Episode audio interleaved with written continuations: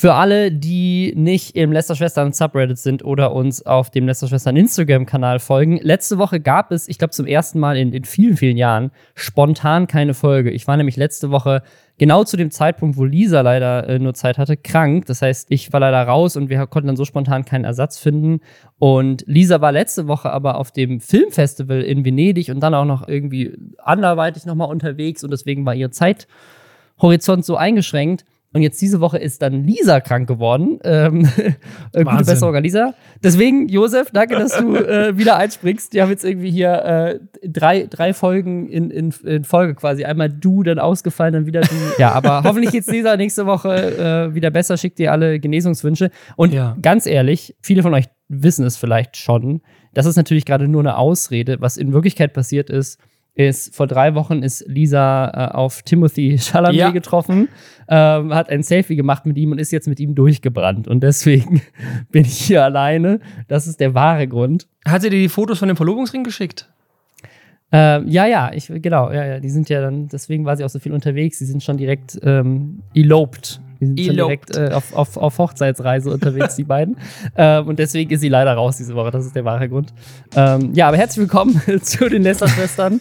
äh, diesen Monat sind das äh, der Changeman und ich, äh, beides waschechte YouTuber.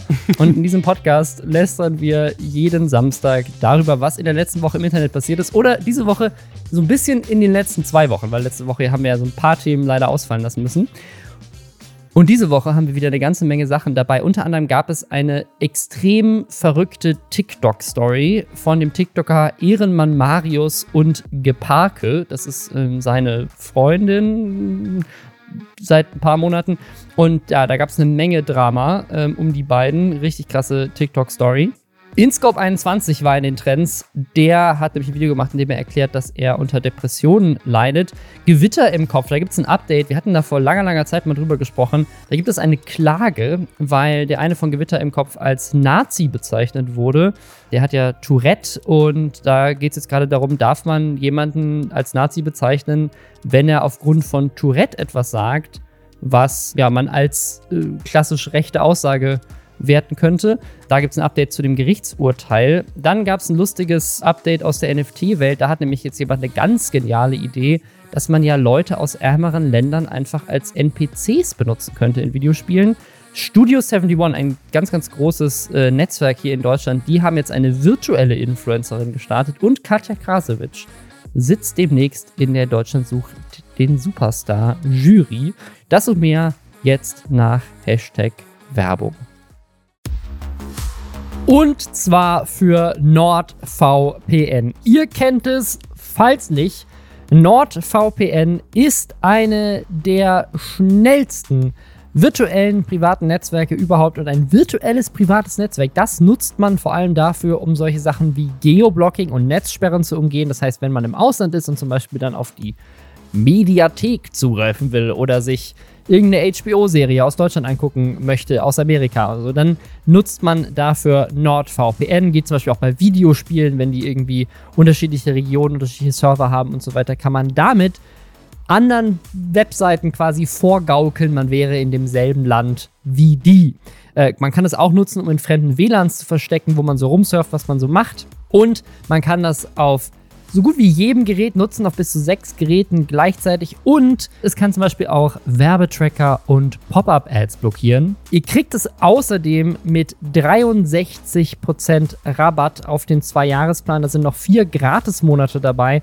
Das heißt, umgerechnet kostet das dann nur 2,88 Euro pro Monat und es gibt wie immer eine 30-Tage-Geld-Zurück-Garantie. Das heißt, wenn ihr es einfach mal ausprobieren wollt, könnt ihr es einfach mal testen, gucken, ob das für euch ist. Und wenn nicht, dann ähm, tauscht ihr es quasi einfach um.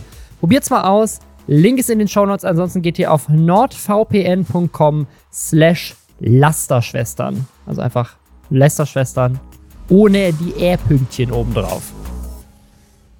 Das TikTok-Drama, was mich in der letzten Woche am, oder in den letzten zwei Wochen eigentlich schon am meisten beschäftigt hat, ist die Story von Marius und Veronika. Äh, Veronika heißt auf TikTok Geparke, hat 500.000 Follower. Marius hat 3,4 Millionen, heißt Ehren Marius der Echte. Und äh, die, also, eh, also diesen Ehrenmarius, den, den kannte ich schon, Geparke ehrlich gesagt nicht, aber Ehrenmarius, da habe ich schon ganz oft TikToks bei mir in der Timeline gesehen, ohne dass ich dem jetzt folge, aber das Gesicht kam mir auf jeden Fall bekannt vor. Und ähm, er hat in letzter Zeit viel ähm, Gewicht abgenommen und äh, ja, es geht, geht, geht viel auch um seinen Körper in seinen Videos und äh, hat jetzt auch einen Song rausgebracht. Der Song heißt Fettsack Flow. Und ja, das ist ein bisschen halt sein, sein Content. Da geht da viel um sein, um sein Gewicht und seinen Körper. Und ähm, ja, auf jeden Fall geht es aber auch unter anderem um sein Leben generell und seine Beziehung. Mhm. Er hat nämlich vor, und jetzt, jetzt kommt's, äh, vor quasi zwei Wochen, äh, das stimmt nicht ganz, ich glaube, es sind zwei Monate, ähm, das erste Video ähm, wo er zusammen mit Geparke auftritt, ist vom 20.07. Also es sind quasi jetzt genau zwei Monate. Da hat er zusammen ein Video gemacht mit Geparke, die hatten irgendwie ein Date und das, das finde ich in dieser ganzen Story so krass, weil ich glaube, wir können jetzt direkt am Anfang, und da würde ich dich jetzt einmal fragen, was deine Einschätzung mhm. dazu ist, können wir direkt am Anfang zwei Szenarien uns vorstellen. Szenario 1 ist, die beiden sind wirklich zusammen und die ganze Story, um die es jetzt gleich geht, ist echt. Und dann ist das krass Problematische, dass sie halt so viel aus ihrem Leben teilen. Oder das andere, das ist alles nur Probo für seinen Song, um auf TikTok mehr Aufmerksamkeit zu bekommen. Und das ist genauso problematisch auf eine andere Art und Weise, weil sie halt mit ihrem Privatleben und Stories, die sie da erzählen, halt einfach nur für Klicks krasses Drama erzeugen. Was ist deine Theorie? Ist es echt oder ist es Probo? Ich, äh ich habe gar keine so eindeutige Theorie, weil ich beides so schwierig finde. Wenn das echt ist, ist das so ein toxisches, schrottiges Verhalten. Äh, und wenn es nicht echt ist, ist es einfach diese langweilige Variante. Woran ich aber leider die ganze Zeit wieder denken musste, war, ich hatte heftige Celtics, nicht Celtics, ui, Entschuldigung, das wollte ich nicht den äh, Celtics angreifen. Heftige Simex. Ich ja, hatte heftige Simex-Flashbacks. Auf dieses, und bei Simex war es ja auch schon so, dass ich mir die ganze Zeit dachte, wieso verschwenden wir unsere Lebenszeit, uns mit diesen Dingen zu beschäftigen? Und hier habe ich dieses, dieses Flashback, Wer sind diese Menschen? Das ist einfach eine toxische, ungesunde Beziehung, die alles in die Öffentlichkeit zerren, weil sie offenbar sonst keinen, ich weiß nicht, ob sie nicht wissen, dass sie vielleicht andere Sachen haben, die sie teilen könnten, die sie erzählen könnten, oder ob sie wirklich nichts zu sagen haben. Weil bei Simex war das ja genau das Ding. Der hatte eigentlich nichts zu sagen. Ich finde es auch so interessant, wie die TikTok benutzen, weil TikTok, das, das sagt er in einer seiner TikToks tatsächlich auch, benutzen die wie Instagram Stories, ne?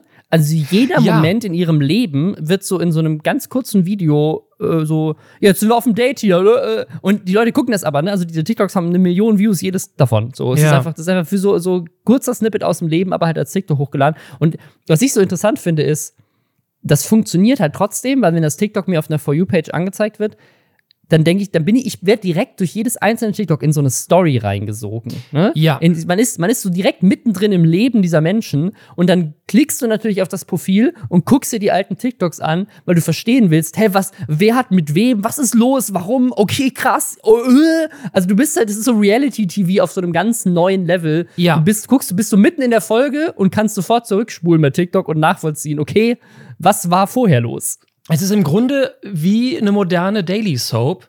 Und ja. das gab es vor drei, vier Jahren sogar schon auf TikTok. Da gab es eine Crew von drei Kölner äh, TikTokern. Ich weiß gerade nicht mehr den Namen.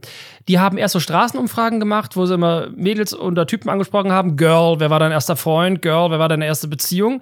Und dann haben die sich weiterentwickelt, in Anführungszeichen, und haben dann so Sachen gemacht wie äh, Klingelterror bei mir, wo die halt, dann saß einer heulen in seiner Wohnung, im Hintergrund wird geklingelt, irgendwer macht mich hier fertig. Und dann kamen drei, vier, fünf TikToks über den Klingelterror. Aber es gab nie eine Auflösung. Wer es dann wirklich war, ich gehe jetzt runter. Zack, nächste Story, er ist irgendwie draußen und trifft sich mit irgendwem und dann gibt Beziehungsdrama, ich und Elio, wir sind nicht mehr zusammen. Und es hat aber auch genauso funktioniert. Die wurden ständig diese Snippets reingespielt und du hast versucht, diese Puzzlestücke zusammenzusetzen. Es, ich glaube, das ist einfach ein Erfolgsrezept für diese Aufmerksamkeitsgestörtes, für dieses aufmerksamkeitsgestörte Publikum. Ja, aber gehen wir doch jetzt mal die Geschichte durch. Wir haben nämlich eine neue Praktikantin. Grüße gehen raus an Johanna und Johanna hat sich die Aufgabe gemacht, 100 TikToks von Mario und äh, Marius oh, und Geparke sich anzugucken oh, und für uns und für uns die Timeline, die hat eine richtige Timeline hier gebaut, was wann passiert ist. Also, am 20.07. erstes TikTok auf Geparkes Kanal mit Marius zusammen. Ja, also da zum ersten Mal waren die auf einem Date, das war am 20.07., ist jetzt genau zwei Monate her. Dann am 22.07. Ah, sie sind noch nicht so richtig zusammen, aber es knistert schon, weil sie macht einen TikTok. Das finde ich auch so krass. Stell dir mal vor, du datest irgendjemanden und du bist so auf einem Date und zwei Tage später geht so ein TikTok raus an 500.000 Leute. Ähm, liebt er mich? Liebt er mich nicht? Sind wir jetzt zusammen oder nicht? Das ist auch so dieser, der gesamte Prozess der Beziehung wird schon von Tag 1 in die Öffentlichkeit gezogen. Auf jeden Fall, da sind sie noch nicht zusammen. Am 29.07. macht sie einen TikTok, wo sie seinen Namen nicht sagt, aber sozusagen es ist offensichtlich für alle, die ihr folgen, dass er damit gemeint ist, dass er sie nur für das eine wollte da sagt sie aber zwei Monate lang, hat sie, also man weiß, vielleicht erzählt sie, ist das auch, weiß man auch immer nicht. Ist das, ist das jetzt eine Story, mit der sie sich auf ihn bezieht oder ist das einfach ein TikTok, mit dem sie einfach irgendwas verarbeiten möchte oder ist es vielleicht generell einfach nur ein TikTok? Also hat das gar keine Bedeutung zu ihrem Privatleben? da sagt sie nämlich, sie hat zwei Monate lang investiert und jetzt will er aber nur das eine. Und das ist halt am 29.07., also irgendwie neun Tage nach, die, nach ihrem ersten Date. Also haben die davor zwei Monate geschrieben oder geht es um jemand anders oder geht es um gar nichts? Man weiß es nicht, aber Marius wird auf jeden Fall alle in den Kommentaren denken, es geht um Marius. Dann äh, am 5.8. Äh, sind die dann doch, es geht dann doch wieder um die beiden, das ist alles cool weil dazwischen gab es dann nochmal TikToks, wo Leute dachten, okay, es geht jetzt doch um jemand anderen. Also es ist schon wieder da, schon direkt Drama zu Anfang an. Und dann am 28.08., und das ist jetzt halt wirklich weniger als einen Monat her, kam das Statement, ja, wir sind offiziell zusammen. So. Einen Tag später. Aber dann treffen sie eine der klügsten Entscheidungen. Das kann ich ja. auch jeder Person nur empfehlen, die irgendwie in Beziehung kommt. Am 29.08. tätowiert sie sich seinen Namen mit einem Herz auf die, aufs Handgelenk. Und, und zwar äh, da dachten dann auch erst viele, es ist ein Prank und das ist gar nicht echt. Und dann haben sie extra nochmal Footage ausgegraben, wo du halt wirklich den Einstich der Nadel siehst, um zu zeigen, nein, ich habe mir wirklich einen Tag, nachdem wir angekündigt haben, dass wir zusammen sind, einen knappen Monat nach unserem ersten Date, seinen Namen auf mein Handgelenk tätowieren lassen. Obwohl ich dazu sagen muss, ich weiß nicht, wie alt die sind, die sind ja noch sehr jung. Ich kann mir vorstellen, dass sowas in diesem ganz jungen, frischen Verliebtsein auch einfach mal passiert. Weil wo macht das man diese krassen Dummheiten? Auf jeden Fall. Genau da. genau, wenn nicht, wann dann? Wenn man Anfang 20 schon berühmt ist und reich ist, dann wann, wann soll man die sonst machen? ähm, stell, dir mal, stell dir mal vor, so mit Mitte 50, so frisch verliebt, so, ich tätowiere mir jetzt erstmal den Namen. Gesicht auf den Oberarm oder so. Gesicht auf den Oberarm. Ja, nee, auf jeden Fall. Und jetzt kommt aber das, wo halt das Ganze so ein bisschen fishy wird, weil noch wird zu denken, so, ach, interessant, ist vielleicht, die sind vielleicht jung, die sind wild, spannende, romantische Story, die teilen halt einfach ein bisschen zu viel von ihrem Leben, ist okay. Am 2.9., also drei, vier Tage, nachdem hier irgendwie das Statement rauskommt, sie sich den Namen tätowieren lassen, fängt die Promophase an für den neuen Song von Marius, der eine Woche später erscheinen soll. Und zwar dieser Fettsack Flow Song zusammen mit Schwester Eva. Ähm, Also tatsächlich auch ein relativ prominentes Feature auf dem Song dabei. Und dann geht's halt richtig ab, ne? Also, weil eine Woche später, nachdem sie quasi angekündigt haben, dass sie zusammen sind, am 5.9., kommt das erste TikTok, was jetzt so diese ganzen, dieses ganze virale Drama so richtig erst hat ins, in die, in die Aufmerksamkeit der Leute und auch in unsere Aufmerksamkeit reingeschwappt hat. Nämlich am 5.9. kommt plötzlich ein Video, wo, und die haben jetzt auch alle eine Million Views, ne? Ähm, wo Marius im Badezimmer steht, zusammen mit Geparke.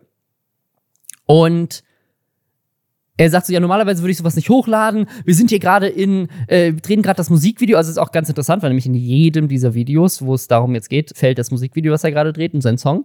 Meine Freundin ist schwanger. Geparke ist schwanger. So, wir sind irgendwie seit einer Woche richtig zusammen und sie ist schwanger. Ähm, und du siehst sie halt in der Ecke stehen. Da muss man auch sagen, also wenn das Fake ist, seine Schauspielleistung, äh, aber ist schlecht. ist richtig gut. Ihre ist gut. Du nimmst es ihr voll ab. Ja, ihr nimmt man das total ab und bei ihm denkt man die ganze Zeit, es ist wirklich dieses ganz schreckliche, cringige Daily Soap-Schauspiel. Voll, aber es, also das Ding ist, ich kann nicht so richtig unterscheiden. Ist er einfach ein schlechter Schauspieler und das ist alles fake? Und dann hat er eine richtig gute Schauspielerin gecastet, offensichtlich für diese Rolle. Oder ähm, ist er einfach so als Typ und das ist echt und der ist einfach die ganze Zeit so ultra hyper und so, er muss mm. überall immer die Kamera draufhalten, dass es keinen Unterschied gibt zwischen der verstellt sich eh die ganze Zeit für seine TikToks. Und auch wenn was Echtes in seinem Leben passiert, hat er immer noch diesen Modus, wenn die Kamera an ist. Weißt du, was ich meine? Das ist so, mhm. es ist schwer zu unter, unter, unterscheiden, weil es ist so, es ist so ein, so ein weirder Kontrast, weil er ist so, und das ist, glaube ich, das, was dafür auch gesorgt hat, dass es viral gegangen ist.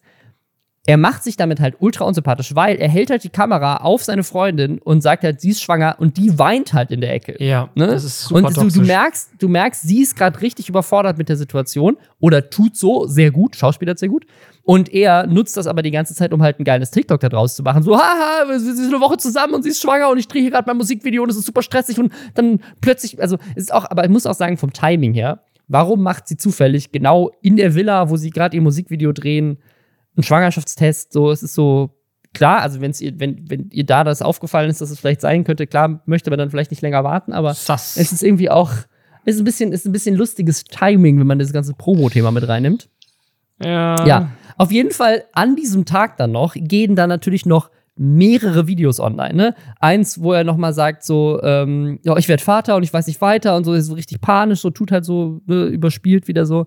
Ähm, sie weint wieder, ähm, sie zeigen auch den zweiten Test, wie sie den in so ein Glas mit Urin reintunken. Mhm. Dann, dann kommt das, äh, das, dritte, das dritte Video, wo sie dann einfach so, sie sitzt halt immer noch auf der Badewanne. Sie haben wirklich in diesem Badezimmer, wo sie rausfinden, dass sie Eltern werden, wenn das denn stimmt, einfach direkt drei TikToks draus gemacht. Drei Millionen also Klicks.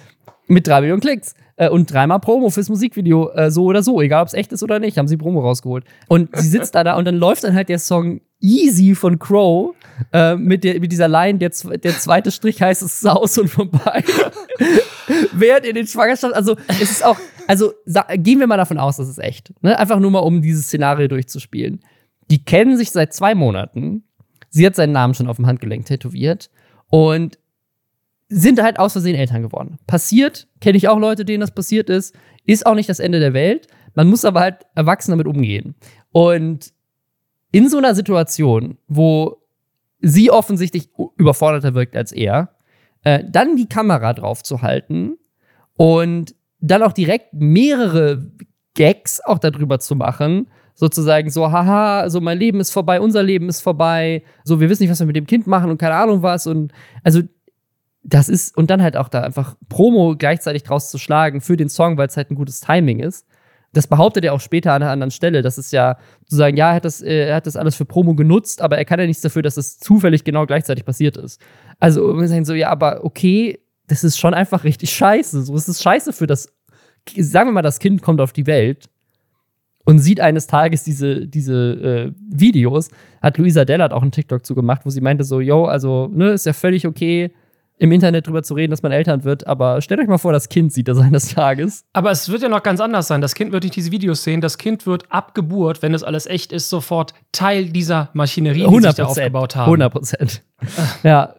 Also es geht, es geht ja noch weiter und das ist nämlich der Punkt, wo es da, also im ersten Moment könnte man denken, ja, okay, die drehen da gerade das Musikvideo, das ist, ein, das ist ein Gag. Es gibt dann noch Videos von dem Drehs, wo sie dann halt drum tanzt. Also offensichtlich haben sie dann sozusagen, nachdem sie sich ihre Tränen getrocknet hat, ähm, haben sie dann direkt einfach weitergedreht. Und er meinte auch, ja, ich muss ja, ich muss ja, ich habe ja Verträge unterschrieben. Es geht nicht anders, ich ja. muss jetzt weiterdrehen. Aber ähm, er hat eine Hintertür offen gelassen. Falls es nämlich gar kein Kind geben wird irgendwann, hat er schon mhm. mal gesagt, ja, Gebarge hat eine Krankheit, deswegen wissen wir nicht, ob das Kind gesund auf die Welt kommt oder überhaupt. Deswegen, ja, vielleicht gibt es gar kein Kind, was ihr sehen könnt, aber es ist jetzt erstmal real. Ja, und dann, dann kommen halt noch Videos bei ihr online, wo sie auch weint und dann am nächsten Tag auch sagt, sie erreicht sie nicht mehr. So, er hat, er ghostet sie irgendwie, er ist verschwunden.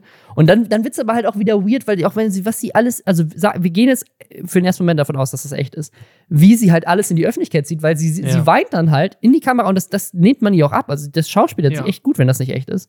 Weint sie in die Kamera und sagt so, ich, ich erreiche ihn nicht und so. Das ist natürlich auch du fühlst halt voll mit ihr, so, hey, sie hat gerade rausgefunden, dass sie schwanger wird. Ihr Freund ist offensichtlich ein unsympathisches Arschloch, was sie einfach nur ja. filmt, äh, während sie da voll am Ende ist. Und dann verschwindet er einfach und ghostet sie, lässt sie damit alleine am nächsten Tag, nachdem er sein Musikvideo abgedreht hat. Und sie filmt sich dann aber, wie sie seine Mutter anruft und die Mutter auch so am Telefon so, ja, ich habe die TikToks gesehen, ich weiß auch nicht, was los ist, ich weiß nicht, wo er ist, und oh Gott, und es ist so, ähm, oh also und auch so, die, die Mutter ist halt dann einfach, das, zumindest das Telefonat ist mit in dem TikTok und wird halt auch gepostet von ihr und hochgeladen. Und du denkst so, wenn das echt ist, holy shit. Ja. So, was ist los in eurem Leben? Was macht ihr da? Ja. Ihr seid jung und dumm, aber warum? Also, warum macht ihr das alles in die Öffentlichkeit? jung und dumm, aber warum? Robin Blase entdeckt das Internet. können wir das, können wir das auf ein, ein T-Shirt drucken? Ist das Lester-Schwestern-Merch? Jung und dumm, aber warum? Ja, es ist ganz schrecklich. Und ich finde es auch total interessant, dass, als, dass du als Mutter halt dann sagst, ja, ich habe die TikToks gesehen, weil ihr redet ja nicht mehr mit mir. Ich bekomme meine Infos aus dem Internet. so geil. Stell dir mal vor, du bist die Mutter von diesem Typen und folgst auf seinem TikTok-Kanal, bist du stolz auf deinen Sohn und dann plötzlich so, ah, ich bin schwanger. Oder mein, meine, meine Freundin ist schwanger, die sich seit zwei Monaten kenne. Ja, es ist eine, ja. Wenn ihr jetzt denkt, das ist ja bis hierhin schon wirklich eine Katastrophe, ist wieder noch gar nicht fertig. Nee, nee es geht dann noch weiter. Marius hat dann abends natürlich noch, also das ist auch, das ist richtig faszinierend, weil wir, es hört sich so an, als würden wir über Wochen eine Geschichte erzählen. Wir befinden uns immer noch am Tag danach. Also, nachdem dann sie an dem Tag irgendwie drei TikToks hochgeladen hat, dass sie ihn nicht findet und weint und es nicht kann und dann ja. nochmal einen Schwangerschaftstest macht und so. Das ist ja wirklich wie Instagram-Stories. Also du kannst quasi über, über tägliche TikToks kannst du nachverfolgen, was ist heute alles passiert in ihrem Leben. Ähm, oder mehrere am Tag. Und abends kommt dann von ihm ein TikTok so, ja Leute, ich habe viel nachgedacht und ich habe jetzt auch bei ihr gemeldet und bei meiner Mutter, es ist alles wieder gut, sie kommt jetzt bestimmt gleich her. So. Und dann am nächsten Tag ist ein Musikvideo online gegangen. Mit Schwester Eva, die vielleicht auch nicht unbedingt, äh, die, äh, vielleicht auch niemand, mit dem man jetzt unbedingt eine Kollaboration machen sollte bei der ganzen Scheiße, die die Frau schon gemacht hat. Und dann äh, kommt aber auch in dem Musikvideo, was ja offensichtlich gedreht wurde, nachdem sie rausfinden, dass sie, äh, dass sie schwanger ist und völlig am Ende war, liegt seine ähm, Freundin halt in einem Bikini am Pool und er ist Sprühkäse oder Sahne von ihrem Körper runter ähm, und ist so voll so, yeah, und mit ganz vielen anderen Frauen im Bikini im Pool und so. Und äh, in den Kommentaren alle so, hä, das ist die Mutter deines Kindes, behandeln die mal nicht so. einfach so, Leute sich dann darüber aufgeregt. Äh, dann gab es nochmal ein Statement auf ihrem Kanal. Dann haben sie eben gesagt, so, ja, es war ein Fehler, das in die Öffentlichkeit zu ziehen. Aber das ist halt an dem Tag immer noch vor dem Upload des Musikvideos. Ne? Ja. Also auch das ist wieder so ein lustiges Timing. Das ganze Zeit für die Promo genutzt und dann an dem Tag des Uploads auch nochmal das Video genutzt. Und dann ist es auch wieder so, so vierdimensionales Schachspielen hier, weil er sagt so, ja, die Leute sagen ja, das ist alles nur für Promo für mein neues Musikvideo, deswegen rede ich jetzt in diesem Video gar nicht drüber. Was er ja in dem Moment getan hat. es hat aber nicht funktioniert. Sein Musikvideo ist das einzige Video von allen Videos, die hier hochgeladen worden sind, was keine Millionen erreicht hat. Und der Top-Kommentar ist: Ich höre den Song immer, wenn ich keinen Bock auf Schule habe, damit ich mich daran erinnern kann, wie wichtig eine gute Ausbildung ist. ich glaube, es hat nicht so funktioniert. Obwohl das Musikvideo, muss man dazu sagen, hat zwar keine Millionen, aber auf YouTube trotzdem 770.000 Views, ne? Das, das stimmt und es ja. ist hochprofessionell gedreht. Also das war auch nicht günstig. Ja, voll. Ja, und so eine Promo mit Schwester Eva, weiß ich nicht, ob weiß ich nicht, ob die das, das mitnimmt, weil sie die TikTok-Promo braucht oder ob das auch eine Sache ist, die man bezahlen muss. Ich weiß es nicht. Aber es ist auch angeblich die Villa, in der Shirin David ihr, ihr Musikvideo gedreht hat, wo sie in dem Pool mit dem, äh, mit dem Jetski rumfährt. Ähm, das, wo es damals äh, Stress gab bei ihr, weil sie eine Corona-Party gefeiert hat während ja. Corona. Ich glaube, das ist dieselbe Villa. Also es ist auch keine billige Location. Ja, also das ist, ja, auf jeden Fall gab es jetzt am 11.09. nochmal ein Video von ihm, wo er sagt, so ja, ich habe ganz viel so von unserer Beziehung für Promo genutzt, natürlich, aber die Schwangerschaft war echt. Und jetzt zuletzt, das, das vorletzte Video, was er jetzt stand jetzt auf TikTok hochgeladen hat, ist ein Video, wo er sagt, so ja, sie ist gerade ähm, bei ihren Eltern, sie ist gerade irgendwie in, in, Polen und ähm, wir sehen uns vielleicht nächste Woche, wir sehen uns vielleicht in zwei. Ähm, wir wissen jetzt noch nicht, wie wir damit umgehen und was, was, wie es weitergeht. Und wie du schon meintest, sie haben sich ja auch so ein bisschen, dadurch, dass sie halt über ihre Krankheit auch gesprochen haben, auch schon so ein bisschen, wenn das fake ist, weiß man nicht, die Tür offen gehalten, dass man vielleicht auch einfach erklären kann, warum es dann plötzlich kein Kind, kind gibt. gibt. Also mhm. für mich deutet alles darauf hin, dass sie gedacht haben, wir denken uns eine Beziehung aus, faken irgendwie ein Tattoo, vielleicht ist es auch wirklich fake gewesen, die haben es irgendwie geschafft, das irgendwie so aussehen zu lassen und äh, faken eine Schwangerschaft äh, beim Musikvideodreh um auf TikTok äh, viral zu gehen und dann möglichst viele Leute dazu zu bringen, uns zu abonnieren und auf unseren Musikvideo-Ding zu gehen. Ähm, das, das ist für mich die logisch, logischste Erklärung, weil alles andere, nämlich dass das alles so passiert ist, das möchte ich nicht, das stimmt. Nein, ich möchte das, ich möchte das auch nicht. Und ich äh, finde es immer wieder total krass, wenn man in so eine wie in so ein Ameisennest reinsticht und es kommt so viel Zeug raus, von dem man wusste, man hat es in seinem Leben nicht gebraucht. Wenn es echt ist, es tut mir das sehr leid äh, für sie, für ihn auch, wenn er das, also ein bisschen, wenn er das Gefühl hat, dass das ähm, ein Verhalten ist, was okay ist oder weiß nicht, wo er darauf kommt. Was mich aber auch ein bisschen schockiert hat, was damit nicht direkt was zu tun hat. Deine Praktikantin Johanna hat aber auch rausgefunden, dass TikTok, dass es auf TikTok einen Kanal von der AIDA gibt, von dieser Kreuzfahrt. Und das, das fand ich das Beste an der ganzen Story, weil also das, das, ist auch wieder, das muss man wieder, das ist ja so das neue Social Media Ding. Ne? Das neue Social Media Ding ist, dass irgendwelche Brands Accounts erstellen und dann auf aktuelle Memes und Trends reagieren. Und die AIDA hat halt einfach auf ein Geparke-Video zu der Schwangerschaft kommentiert, was ist hier los? Und dann so ein weinendes Emoji, so mit dem offiziellen AIDA TikTok-Account. und dann hat, dann hat sie ein Video da, dazu gemacht, wo sie halt auf den Kommentar antwortet und hat einfach so, hey, die AIDA hat mir geantwortet und dann dazu tanzt, während es halt so um ihre Beziehungskrise geht. Und das ist einfach so, es ist, also wenn das alles echt ist, dann leben wir in einer so dystopischen Welt. Es ist so krass, einfach so eine Kreuzfahrtfirma kommentiert auf TikTok, über eine Schwangerschaft, die irgendwie zu Millionen von Leuten ins Internet äh, reingezogen ja. wird und dann tanzt eine zu irgendeinem Song dazu, weil sie sich freut, dass diese Kreuzfahrtfirma auf ihr TikTok geantwortet hat. Und dann bin ich aber halt auch auf diesen AIDA-Kanal gegangen und der ist ja. jetzt ganz neu. Also die haben sozusagen dieses, dieses, äh, dieses Drama auch ausgenutzt dann für Promo für sich, weil nämlich gerade Luca und Selfie, Konkrafter und Selfie Sandra auf der AIDA unterwegs sind äh, auf einer der, der, der vielen. Und hier gerade so im Mittelmeer rumcruisen und halt TikToks produzieren, die so überhaupt nicht in mein Image der AIDA reinpassen. Also, das ist so, die so als offensichtlich, also jetzt ist es auch vorbei, finde ich. So, weißt du, wenn, wenn, wenn, wenn Unternehmen, die für mich dafür stehen, dass Rentner ähm, da auf, diesem, auf diesen Schiffen unterwegs sind, ähm, plötzlich Saufvideos mit Party, mit Selfie Sandra machen oder irgendwie so Memes, wo das AIDA Kindermaskottchen, das ist so ein, keine Ahnung, was das sein soll, ein Käfer, ja. ähm, twerkt mit Selfie Sandra auf ihrem Bett in ihrer Suite, dann, ist, dann ist alles vorbei. Dann so, was ist das? Ist, es, ist AIDA jetzt plötzlich so ein Partyboat für, für 14-Jährige? Ich weiß es nicht. Ich möchte an dieser Stelle aber ganz klar verurteilen, Selfie Sandra und Luca dafür, dass sie Werbung für die AIDA machen. Ich finde, an dem Punkt, an dem wir als Menschheit sind und mit unserem Planeten, Werbung zu machen für eine Kreuzfahrt absolut verachtenswert. Und das möchte ich ganz, ganz klar mal klarstellen. Ich finde das so krass daneben. Wie kann man nur so geldgeil und ekelhaft sein, um für eine Kreuzfahrt Werbung zu machen? Das finde ich wirklich widerlich. Finde ich gut. Kann ich nur so unterschreiben. Also, das ist, äh, ja. Also, die haben doch genug Geld. Wa warum? Warum? Ich habe keinerlei Respekt davor. Ja, also vor allem, weil es, also ja, keine Ahnung, ist eine schöne, eine schöne Reise vielleicht, ähm, aber.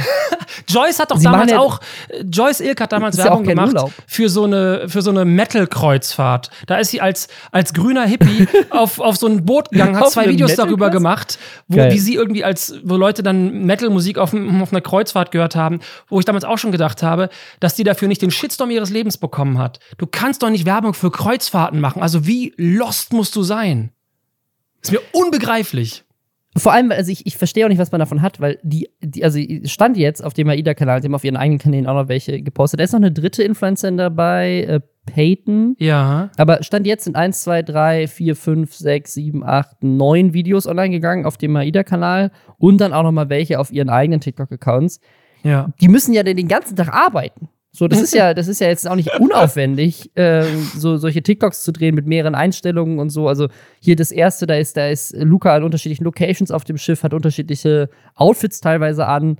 Ähm, das, das, das, das, das, du bist ja dann, du musst ja die ganze Zeit arbeiten. So, das ist ja kein, das ist ja kein Urlaub. Also wenn man jetzt noch, könnte jetzt noch argumentieren, also abseits von dem ganzen Klimathema, äh, von wegen so, ja geil, haha, du kriegst da irgendwie einen Urlaub bezahlt und ein bisschen Geld. Aber es ist halt auch jetzt kein geiler Urlaub, würde ich sagen, wenn du da die ganze Zeit arbeitest. Also, das ist, weiß ich nicht. Ich habe tatsächlich ähm, vor der Filmschule für verschiedene Firmen gearbeitet und mit an Imagefilmen gearbeitet. Und einmal waren wir mit einer sehr, sehr großen Technikfirma aus Deutschland in Spanien und die haben da quasi so ein Bonding-Erlebnis gehabt und wir haben den Imagefilm gemacht. Das heißt, ich habe den ganzen Tag mit einer irgendwie 14 Kilo schweren Kamera bin ich da rumgerannt mit so einem riesen Ding und habe die Leute dabei gefilmt, die Spaß hatten. Aber ich war am Strand, ich habe richtig geiles Essen die ganze Zeit gehabt, ähm, habe zwischendurch Pause gemacht. Ich fand, das war keine anstrengende Arbeit. Und abends gab es okay. irgendwann den Punkt, so ab 18, 19 Uhr, da hattest du Freizeit. Und ich erinnere mich daran immer wieder als einen richtig, richtig geilen kurzen Urlaub über so eine Woche und nicht an die Arbeit. Das war irgendwie nebenbei. Deswegen weiß ich es nicht. Ich fand das damals super, da irgendwo in Spanien zu sein und den Leuten dabei zuzugucken, wie sie so Bälle-Spiele machen, weil das das Bonding ist für diese ganzen Business-Typen. ja, aber also wie auch, wie auch immer, äh, die AIDA hat einen TikTok-Kanal versucht, junge Menschen davon zu überzeugen, dass Kreuzfahrten richtig hip und geil sind. und äh, mehrere Influencer äh, lassen sich. Vor allem, also ich, ich frage mich, was damit jetzt passiert, weil ähm, die Kreuzfahrt ist ja vorbei irgendwann, ne? Also keine Ahnung, wie lange wird das dauern? Eine Woche, zwei Wochen? So, dann, dann ist das ja, dann ist das ja durch, so. Ähm, und was passiert denn auf diesem AIDA TikTok-Kanal? So, ähm, äh, kommen dann irgendwelche Leute von der AIDA und posten Sachen? Oder ist das jetzt so ein Ding wie bei dieser, diese, dieser Fahrschul-Account? Kennst du diese Fahrschule? Welche? Diese, dieses, dieses Fahrschulinternat, was auch, keine Ahnung, Katja Krasavitsch und so weiter nee. dann eingeladen hat und denen, es gibt, es gibt so eine, es gibt so eine Fahrschule, die auf YouTube ziemlich gut, also ich, damit ist, ähm, so Influencer-Marketing zu machen, weil die quasi für jeden zweiten Influencer haben die sozusagen deren Führerschein bezahlt. Ah. Smart. Und, äh, äh, und das ist so ein Internat, also das heißt, es ist auch ganz, ganz, ganz interessant, weil das sozusagen eine lokale Fahrschule wird ja keinen Sinn machen. Fischer Academy heißen die, 152.000 mhm. Abos. Und ähm, da, da sozusagen jeder Influencer mit ein paar Abos sozusagen kriegt da den, kriegt da den ähm, Führerschein gesponsert von denen. Und äh, das lohnt sich natürlich, weil sie halt dann jedes, jedes Mal irgendwie einen anderen viralen Star haben, der sozusagen dann zeigen kann, so, hey, hier krass, ich, ich habe meinen, meinen Führerschein bestanden. Ähm, dann haben die auch irgendwie geile Autos, so, ne? Dann haben wir hier, keine Ahnung, in einem Tesla Führerschein gemacht, bla bla bla. So. Vielleicht, vielleicht ist es jetzt so, dass einfach jetzt jede Woche irgendwelche anderen Influencer auf der IDA Urlaub machen und dann halt aber dafür zehn TikToks posten müssen oder so. Wäre möglich. Äh, bei dieser, bei dieser Joyce Ilk-Geschichte damals war sie auch nicht die einzige. Sie ist nur die einzige, die mir noch eingefallen ist. Klar. Witzig. Katja Krasowitsch macht Fahrschule. Fast eine Million. genau. Ja, ja, also ich bin mal gespannt. Wir beobachten den, den unglaublich hippen AIDA-TikTok-Kanal äh, weiter. Absolut. Ähm, okay, wow. Ja. Was gar nicht so Ach, das war auch nicht lustig. Das war alles nicht lustig. Es geht weiter das mit nicht lustigen Dingen. das war alles nicht lustig. Ihr habt es wahrscheinlich mitbekommen, InScope hat ein Video darüber gepostet, dass er Depressionen hat. Und da bin ich auch sehr froh, weil ich hatte so ein bisschen dieses Too Long Didn't Watch, äh, weil so viel los war bei mir letzte Woche, dass das auch hier wirklich in kleinster Feinstarbeit für uns zusammengefasst worden ist. Und es ist ein spannender Einblick in sein aktuelles in einen Punkt, an den er gekommen ist. Und ich glaube, das ist für ihn sehr gut und auch für seine ähm, Zuschauerschaft, dass er darüber spricht. Ich, also ich muss sagen, mich hat das sehr positiv überrascht, weil InScope jetzt nicht jemand ist, den ich als äh, jemanden wahrgenommen habe, der jetzt irgendwie reflektiert refle ist. reflektiert ist. Ähm, also InScope 21 ist ja eher dafür bekannt, dass er, ähm, dass er krasse äh, Party-Sachen mit Ron Bilecki und so weiter postet den ganzen Tag. Und da geht er auch drauf ein. Also er geht darauf ein, so hey, also ich habe jetzt in letzter Zeit quasi sieht man ich mich die ganze Zeit nur auf Mykonos äh, Party machen und saufen und äh, irgendwie und das war für mich aber eine Flucht. Und ich finde es auch krass, weil er sagt in dem Video mehrfach so, ey, es ist ihm unangenehm drüber zu sprechen, aber er findet es wichtig, weil es ja. vielleicht auch Leuten in seiner Community so geht und sein, also von dem Image, das ich von InScope 21 habe und auch von, von seinem Freundeskreis, so einem ja. Ron Bilecki und so weiter, ne, ist, ist das, glaube ich, so genau der Schnitt Mann, von dem ich denken würde, die reden in diesem Freundeskreis niemals über psychische Probleme. Ja. Und das Image, was er an seine Community raussendet, an ganz viele andere junge Männer, die das gucken, ist auch eher über sowas spricht man nicht. So ähm, in Therapie gehen und Depressionen ja. haben und so, das ist, das ist kein Thema. Ähm, und deswegen finde ich so toll, dass er das offen anspricht und einfach sagt, so, es geht ihm nicht gut und er ist da in Behandlung und er empfiehlt Leuten auch mit anderen drüber zu reden, auch wenn es unangenehm ist und auch in psychische Behandlung zu gehen und ähm, dass er da jetzt schon Fortschritte macht und das ist krass, weil, weil sozusagen gerade in diesem, in diesem Kreis so Tim Gabel und keine Ahnung, das ist ja, das war ja mal auch alles, ich glaube, die sind auch immer noch befreundet, aber das war ja mehr so ein Ding, dieses, dieses du musst irgendwie krass Business machen und Firmen mm. aufbauen und sozusagen mm. es gibt keine Schwäche zeigen, sondern jeden Tag eine Million verdienen. So, das ist ja das Image, was InScope für mich auch immer noch so ein bisschen mitträgt. Und da drin zu sagen, so, ja, ich hätte, ich hätte gern mehr gehustelt und gern mehr, gern meinen YouTube-Kanal gemacht, aber es ging halt nicht. Ich war in so einer Sackgasse und das ist auch okay. Und ähm, ich habe mich dafür jetzt in Behandlung äh, gegeben, weil ich halt auch einfach gemerkt habe, es gibt halt auch psychische Grenzen bei mir und an denen muss ich arbeiten. Finde ich mega. Ich habe ihn ja vor, es ist auch lange schon her. Ich habe ihn 2016 kennengelernt und hatte da auch ein Bild von einer Person, der ich nie zugetraut hätte, sich ähm, so reflektiert hinzusetzen und sich mit sich zu beschäftigen. Deswegen befürworte ich das sehr, finde sehr toll, dass er da so als positives Vorbild sich hinstellt. Ähm, weil es so wichtig ist, dass wir das entstigmatisieren, gerade Psychotherapie, äh, Therapie an sich. Weil ich glaube, die andere Möglichkeit, die man hat in so einer Situation, ist es entweder halt wirklich krass wegzudrücken oder man wird irgendwann für sich selbst gefährlich. Deswegen finde ich es richtig gut, dass er sich da hinstellt und seine Probleme angeht. Ich, was ich ganz spannend fand bei ihm, ich habe da schon öfters drüber gesprochen, auch glaube ich vor Jahren ähm, schon mal mit, mit David in diesem Podcast, nämlich dieses, dieses Gefühl, und er, er sagt das so nicht direkt, aber ich habe, für mich habe ich das so rausgehört, nämlich, dass er auch ganz oft jetzt auf Mykonos Party machen war, weil irgendwie so, das, als er das das erste Mal gemacht hat, das für ihn so ein krasses Hoch war, so ein krasses mhm. Erlebnis, mit, mit Ronda Party zu machen. Ähm, und dass er das dann seitdem irgendwie versucht zu reproduzieren. Ja. Und ähm, ich hatte vor Jahren schon das Thema, und ich merke das auch immer noch, und ich habe da in letzter Zeit auch öfters drüber gesprochen, ähm, dass und das, das ist natürlich jetzt, kommt jetzt aus einer sehr, sehr privilegierten äh, Ecke, aber so als Influencer, ähm, gerade als jemand, der das, der das früh erlebt hat und früh in dieser Szene drin war, und das war Inscope ja auch, mhm. ähm, hat man in sehr jungen Jahren die krassesten Erfolgserlebnisse, ne? Also sei es jetzt viel Geld, sei es Fame, sei es aber auch einfach mhm. nur so mhm. Kleinigkeiten wie du wirst halt plötzlich eingeladen zu irgendwelchen krassen Events. Ähm, ja. Oder, ähm, keine Ahnung, bist halt auf der AIDA kostenlos. ähm, und äh, also, keine Ahnung, du, hast, du, du, erlebst halt einfach, du lebst einfach Dinge, die, die du sozusagen vorher, als du mit deiner Karriere angefangen hast, oder als du vielleicht einfach angefangen hast mit YouTube, das ist ja bei Inscope wahrscheinlich auch noch so gewesen, bei mir ja auch, bei dir ja auch, als wir angefangen haben mit YouTube, war es noch überhaupt nicht realistisch, dass man Nein. eine Karriere hat. Das war einfach nur so ein ja. Gag. Und dass daraus plötzlich was wird, wovon du leben kannst, womit du Geld verdienen kannst und auch vielleicht auch überdurchschnittlich viel Geld verdienen kannst und plötzlich eingeladen wirst in, in, in, Dinge, wo du, von denen du vorher vielleicht geträumt hast. So, gerade bist du plötzlich bei Filmfestivals und machst Fotos mit, mit Timothy Chalamet. Und so, heiratest ihn, ja. Und heiratest ihn. Bei Lisa ist es nochmal anders, weil das ist ja tatsächlich ihre, ihre äh, journalistische Karriere. Aber auch, auch da, also auch, äh, keine Ahnung, ich habe jetzt gerade Casey Neistat ist wieder da. Mhm. Der war gerade auch äh, auf dem, auf dem, äh, in Cannes war der, glaube ich, auf dem Filmfestival.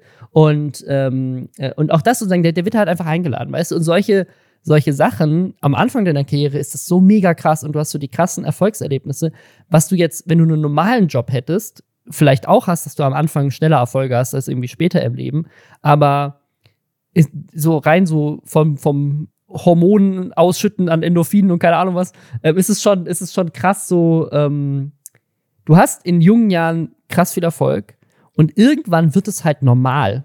Ne? Also wenn, wenn, wenn sozusagen, wenn du, wenn du, wenn dein, wenn dein Alltag, das denke ich mir auch die ganze Zeit bei Julienko, der irgendwie auf tausend Partys unterwegs ist und äh, in tausend Urlauben ist. ähm, oder ja. jetzt bei Inscope 21. Wenn dein Alltag daraus besteht, in den Urlaub zu fahren und Party zu machen, den ganzen Tag, und das für deinen Content die ganze Zeit zu filmen, dann wird es ab einem gewissen Zeitpunkt einfach dein Alltag. Dann ist es normal. Und dann ist es auch nicht mehr geil. Also dann, dann, das mhm. verliert irgendwie so diesen, dieses Hoch. Und wenn du halt super früh in deinem Leben, das ist mal so mein Gefühl, super viel Erfolg und, und heiß hattest und das eigentlich mit keinem Ziel mehr zu übertrumpfen ist, weil was willst du noch mehr erreichen ähm, in dieser Karriere? So, du hast schon eine Million Abos, klar, kannst du noch zwei Millionen Abos haben, aber ist das wirklich so viel geiler? Vielleicht hast du noch eine Villa mehr in Spanien, so, aber was? Es ist so, du hast irgendwie so eine so super früh in deinem Leben eigentlich all deine Ziele erreicht. Ja. Und danach ist irgendwie alles nur noch normal. Äh, schlimmer es kann sein, dass wenn es irgendwann nicht mehr ganz so krass läuft, das Gegenteil passiert, dass selbst kleine Erfolge dich nicht mehr befriedigen. Und ich glaube, dann ist auch noch mal die Gefahr vielleicht, je nachdem welcher Szene man ist, dass Drogen ein größeres Thema werden, mhm. um diesen Verlust aufzufangen.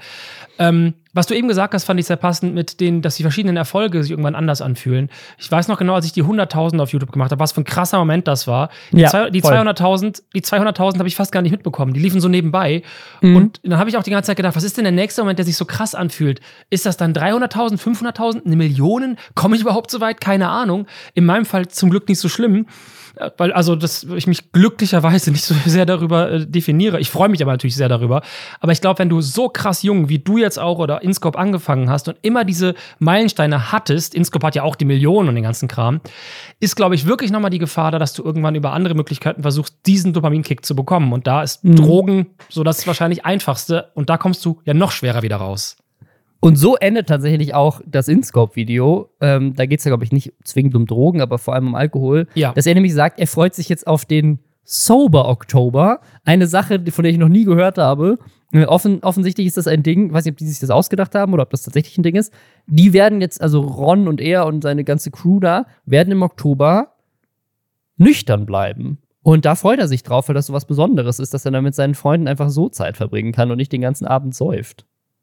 Das ist schon krass. Mal gucken, was da passiert. was da hochkommt, wenn es nicht weggedrückt wird. Ich wünsche Ihnen nur das Beste. Wir wünschen ihm nur das Beste. Ähm, ich weiß nicht, was wir jetzt für eine Überleitung haben. In der, in der nächsten Story wünschen wir auch allen Wem wir das nicht das Beste Nein, auf keinen Fall. Schneid das bitte raus. das war nur ein Spaß. wir lassen das drin. Ähm, okay, okay, okay. Äh, äh, nee, also es ist, ähm, äh, wir haben ein Update. Wir haben ein Update zu einer Story, die, ich weiß nicht, Monate alt ist gefühlt. Und ich weiß nicht, ob ihr euch daran erinnert. Und zwar, äh, Gewitter im Kopf, ähm, kennen, kennen ja die meisten von euch wahrscheinlich. Gewitter im Kopf, ein Kanal von ähm, zwei YouTubern. Einer von den beiden hat Tourette. Ähm, und das geht's, das ist ein super erfolgreicher Kanal, ist Top 100 in Deutschland, also ist einer der, der erfolgreichsten Kanäle überhaupt. Äh, mehrere Millionen Abos. Und ähm, äh, das, der, der Kanal hat, hat, einen unglaublich krassen Start vor so drei, vier Jahren oder so. Die krass durch die Decke gegangen und haben extrem viel auch getan für die gesellschaftliche Akzeptanz oder zumindest das Verständnis, was Tourette ist und wie das funktioniert. Und ich habe das Gefühl, ganz viele Menschen kennen diese Krankheit jetzt weitaus besser wegen Gewitter im Kopf. Also ein Kanal, der halt einfach äh, viel Content drüber macht und natürlich auch Unterhaltung damit erzeugt, ne? weil die Ticks, ähm, die Sachen, die da teilweise gesagt werden, natürlich für viele auch ganz lustig sind. So, haha, der hat irgendwie Leute auf der Straße als Hurensohn beleidigt, einfach so, weil er es nicht kontrollieren kann. Also es hat auch so, einen, so einen gewissen voyeuristischen Aspekt auf jeden Fall. Und äh, genau, hier, tatsächlich hat unsere hat Johanna das rausgesucht. Das war in Folge 152, wo mhm. wir zuletzt darüber gesprochen haben. Es ist über 50 Folgen her, es muss über ein Jahr her sein. Ähm, äh, da hat ähm, eine, äh, da, da gab es einen ganz spezifischen Clip und zwar eine Folge mit Kai Pflaume bei Gewitter im Kopf. Da war der zu Gast bei denen. Und wir zitieren das jetzt einfach, um für euch den Kontext herzustellen, müssen wir das leider reproduzieren. Aber es gibt in dem, in dem Video einen Tick, das ist zumindest die Aussage von Gewitter im Kopf, es war keine bewusste Aussage, es war ein Tick. Ähm, da backen die einen Pflaumenkuchen und schieben diesen Pflaumenkuchen in den Ofen. Und ähm, hier äh, Gewitter im Kopf, ähm, der, der eine sagt dann, hey, ähm, grüß Anne Frank von mir, ab in, den, äh, ab in den Ofen, grüß Anne Frank von mir. Und was dann passiert ist, ist ein Clip von, also den Clip von dieser Aussage wurde auf TikTok geteilt, wo man nur diesen Ausschnitt sieht und wo man auch zur Verteidigung von, von der Person, es jetzt hier gleich geht, auch wenn man den Kontext nicht kennt und nicht weiß, wer Gewitter im Kopf ist, im ersten Moment einfach denken kann, krass, ne? Ja. Krass. Und das, dieses TikTok wurde auch geteilt mit der, mit der, mit dem, da wurde Text eingeblendet und der Text war einfach nur, hat er nicht gesagt, lachendes Emoji. Ne? Also da haben mhm. Leute sich einfach drüber amüsiert, einfach nur über diese, diesen Mini-Clip. Und dieser Clip wurde dann auf Twitter geteilt von einer Jenny Havemann, ähm, die ist Jüdin. Ähm, die hat getweetet, äh, ähm, Nazis mit Millionen von Followern, irgendwie sowas in die Richtung. Mhm. Und das ist natürlich auch schon eine krasse Aussage, weil sagen, jemand einfach als Nazi zu bezeichnen, basiert auf so einem Clip, ähm, ist mhm. äh, auch, ne, kann man drüber streiten, ob das, ob das sozusagen, ob man dafür jemanden direkt schon als Nazi bezeichnen muss, ist natürlich trotzdem keine, keine geile Aussage, äh, sehr geschmacklose Aussage. Aber ähm, so einfach nur basierend auf so einem kleinen TikTok-Clip, das, das rauszuhauen, ist natürlich schon auch krass. Aber ich kann auch ihre Position voll verstehen. Ne? Also als, als, als Jüdin sowas auf TikTok zu sehen, ähm, ja. Absolutes Verständnis dafür, dass man das nicht geil findet. Ne? Ähm, so, und dann, und das ist aber der Punkt, wo es dann so ein bisschen wirr wurde, dann hat Gewitter im Kopf sie verklagt. Dafür, dass ja. sie die, die beiden als Nazis bezeichnet hat. Und dann ja. hat sie damals Geld gesammelt für diesen Streit. Und ich glaube, unser Ding war damals so, ähm, und das, das ist nämlich auch wieder ein großer Punkt dieser Klage jetzt gewesen. Natürlich kann er nichts dafür, wenn er aufgrund eines Ticks sowas sagt. Ich glaube, sie hat damals angezweifelt, ob das aufgrund eines Ticks war und hat sich da irgendwie mehrere Expertenmeinungen geholt und die meinten so, ja, hm, ist das wirklich ein Tick? Keine Ahnung. Aber das finde ich super schwierig, darüber zu urteilen. Weiß man einfach nicht. Es ist eine Krankheit, das, ich bin kein Arzt, ich kenne mich damit nicht ja. aus. Ähm, ich gehe jetzt einfach davon aus, dass das ein Tick war. So. Ähm, aber, und das ist dann ihr Argument, ähm, finde ich auch ein bisschen schwierig, das so zu formulieren, aber sie sagt halt, es gibt kein Upload-Tourette. Also natürlich kann das passieren, dass man das in so einem Moment sagt, aber warum muss man das dann reinschneiden und hochladen? Sie haben tatsächlich den Clip dann später aus dem Video entfernt. Und jetzt gibt es aber ein Gerichtsurteil. Und das Gerichtsurteil, ähm, das ist, glaube ich, hier das Landgericht Köln, hat mhm. äh, tatsächlich Gewitter im Kopf Recht gegeben. Und das sind jetzt irgendwie 20.000 Euro Strafe. Plus, wenn sie es wiederholt, diesen Vorwurf, diesen Nazi-Vorwurf, dann ähm, wird das bis zu 250.000 Euro Strafe oder ersatzweise sechs Monate Haft. Sie hat das jetzt angeprangert auf Twitter wieder, dass sie meint, so ja, ähm, sie will jetzt Einspruch erheben. Ähm, sie findet das, äh, findet das nicht okay. Ähm, eben wegen diesem Upload, weil sie meint, so ja, das also klar ist es okay, wenn, wenn, wenn er das irgendwie sagt aufgrund seiner Krankheit, aber warum muss man es dann hochladen? Und man muss auch sagen, das Gericht hat in dem Punkt tatsächlich so ein bisschen auch äh, eine Meinung rausgehauen und hat gesagt, hey, äh, dass so eine super geschmacklose Sache hochgeladen wird, finden wir auch fragwürdig, aber ne, wenn man irgendwie recherchiert und so, man kann natürlich schnell sehen, dass, die, dass, das, dass der Tourette hat und das ne, ist halt irgendwie auch Teil des Kanals. Also sie haben so ein bisschen das auch kritisiert, dass es das hochgeladen wurde, haben aber gesagt, dafür können wir jetzt nicht jemandem sozusagen hier die, die Klage abweisen, weil ähm, ja, es ist auch, gibt es ein tolles Video von Solmecke dazu, ähm, wo er das Ganze rechtlich nochmal ähm, einordnet. Mhm. Ähm, fand ich ganz spannend. Ist, du könntest normalerweise könntest du sagen, das ist, äh, eine, das ist eine Meinung, zu sagen, jemand ist ein Nazi, weil man darf ja zum Beispiel auch ähm, hier äh, Björn Höcke als Faschisten bezeichnen. Mhm. Der auch ein Gericht stattgegeben. Das heißt, man könnte auch meinen, okay, jemanden als Nazi zu bezeichnen, wegen so einer Aussage ist okay, aber weil es eben aufgrund von einer Krankheit getroffen wurde, äh, wenn ich es richtig verstanden habe, aber guckt euch das Video von Solmecke auf jeden Fall dafür nochmal an, ähm, ist es dann keine Tatsachenbehauptung, weil sozusagen die Tatsache nicht gegeben ist, weil es, weil es ja nicht, sozusagen, du kannst nicht davon ausgehen, dass er es aufgrund einer politischen Überzeugung geäußert hat, sondern aufgrund der Krankheit. Ähm, und deswegen darfst du es nicht behaupten. Mhm. Ja, aber das ist dann das, das Update an der Stelle. Ich muss ehrlich sagen, ich, äh, ich verstehe, dass Gewitter im Kopf nicht gerne als Nazis bezeichnet wird. Verstehe ich voll und ganz. Ja. Ich verstehe, dass sie natürlich das nicht äh, geil findet. Und gerade, da, da haben wir, glaube ich, damals auch drüber gesprochen, dass die beiden sich auch darüber bewusst hätten sein müssen, dass sowas natürlich easy einfach aus dem Kontext herausgeschnitten einfach als Clip hochgeladen werden kann. Ähm, und dass man das einfach am besten vielleicht nicht hätte reinschneiden sollen. Das wäre schon, das, meiner Meinung nach hätte man es nicht reinschneiden müssen. So. Gibt aber auch andere, wir hatten im Reddit auch wieder eine Diskussion, die meinen so, ja, aber genau darum geht es ja auf dem Kanal. Es geht darum zu zeigen, was mit der Krankheit halt alles passieren kann.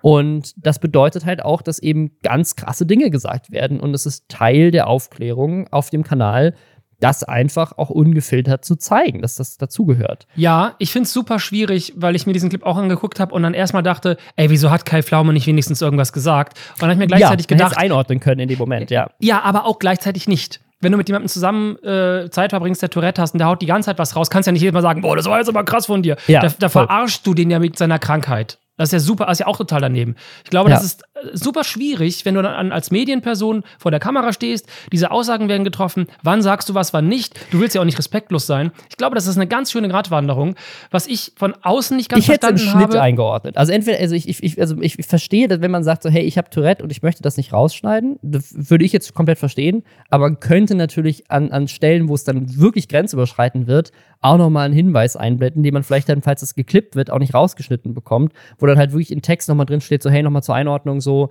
ähm, das war jetzt mein Tourette. Weißt du, einfach nur, dass man so, dass man nochmal so einen Warnhinweis oder so hat, falls das, damit man einfach dem vorgreift, dass es das halt aus dem Kontext geschnitten werden kann. Ich, ich verstehe das total. Ich glaube, das ist praktisch also es wäre super. Ich glaube, es ist praktisch schwer umsetzbar. Dann hast du halt nach einem Video, wo immer wieder so ein Bling, kleines Ding reinkommt, eine ja. Animation.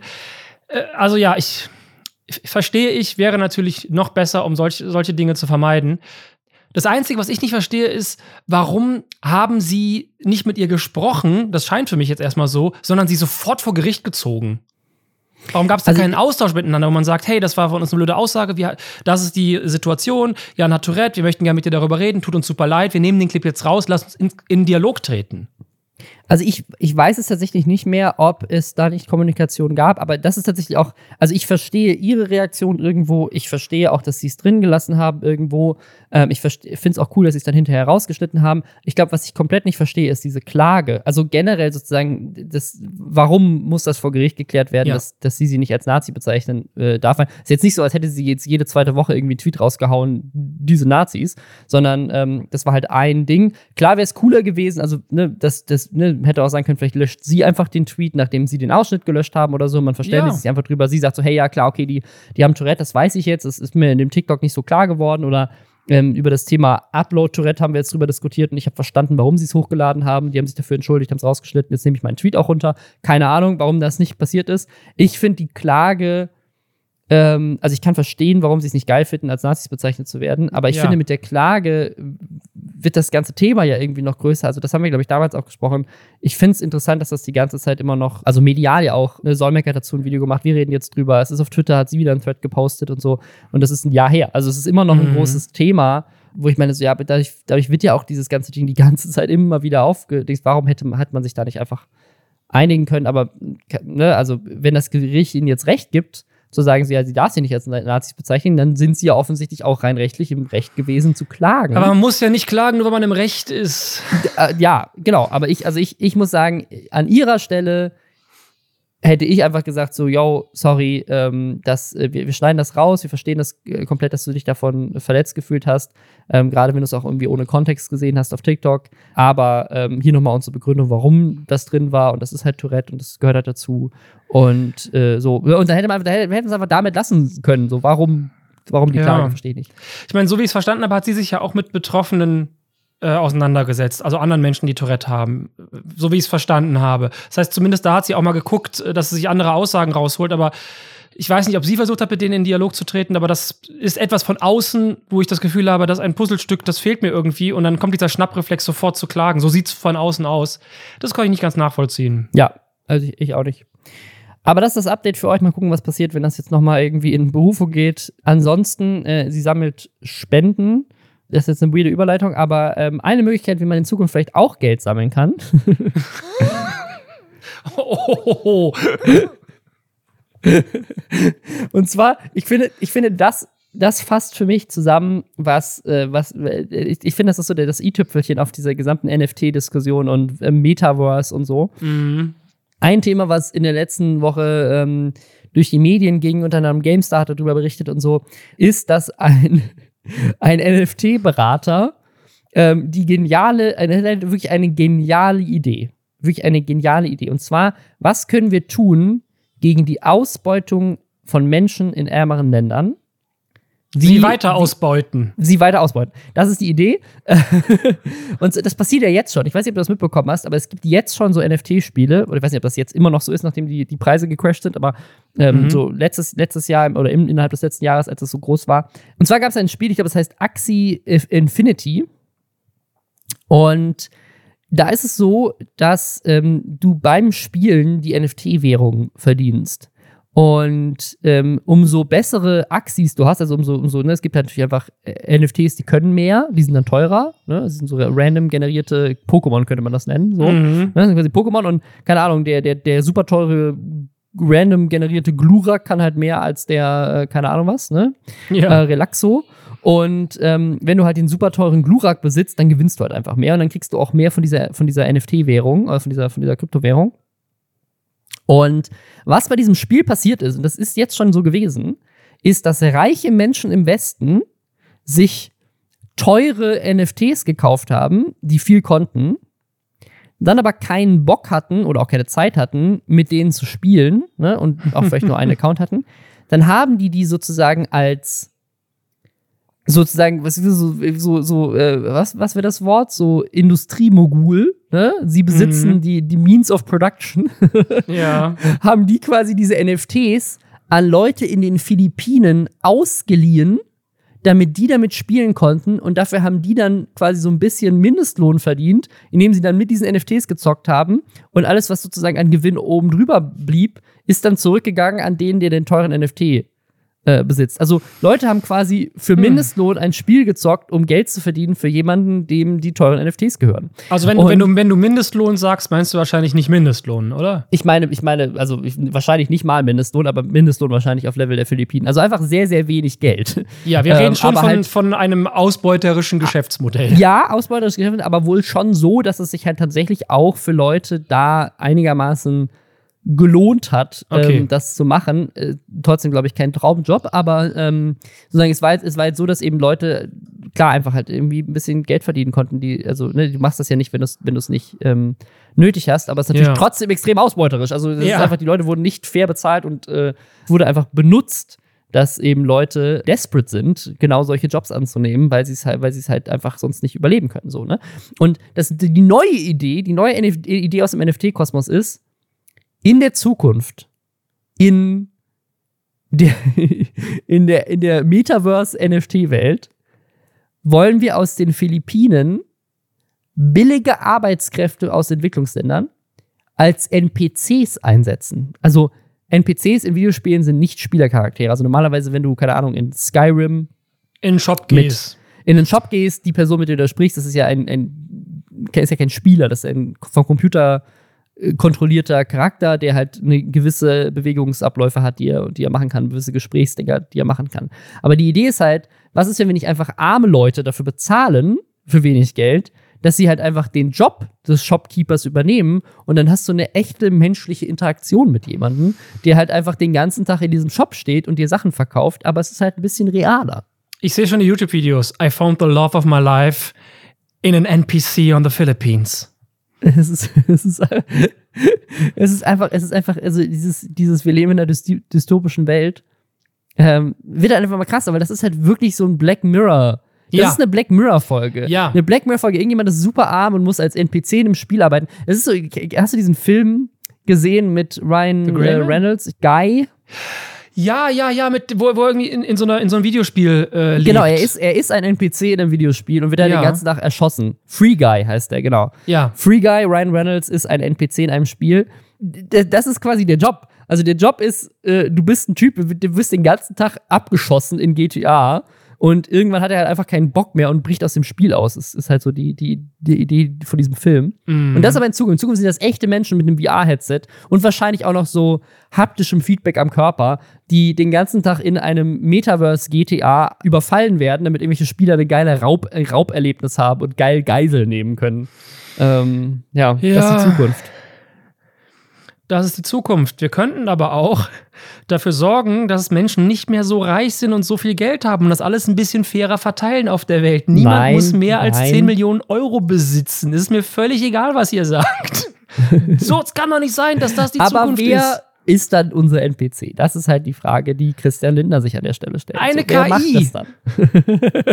so wie jetzt auch. Es funktioniert doch wunderbar. Ich glaube auch nicht, dass das wirklich gut funktionieren würde, weil als NPCs, wenn du da Mensch hinsetzt, erstens mal ist es eine wirklich herabwürdigende Arbeit. Es wird mit Sicherheit keinen großen Spaß machen. Leute werden da wahrscheinlich eher auch Quatsch bauen, Sachen werden nicht funktionieren. Dann werden Menschen, die wissen, dass da Menschen hinter sind, die besonders triezen. Dann kommst du wieder zu dieser wirklich Herabwürdigung von, das ist einfach mittelalterliches Miteinander.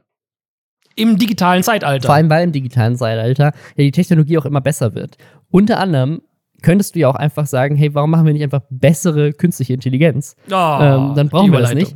Und zwar hat jetzt Studio 71, und damit sind die bei weitem nicht die ersten, ne? also falls ihr das nicht mitbekommen habt, das ist ein riesiger Trend, den gibt es auch schon mehrere Jahre jetzt. Virtuelle Influencer.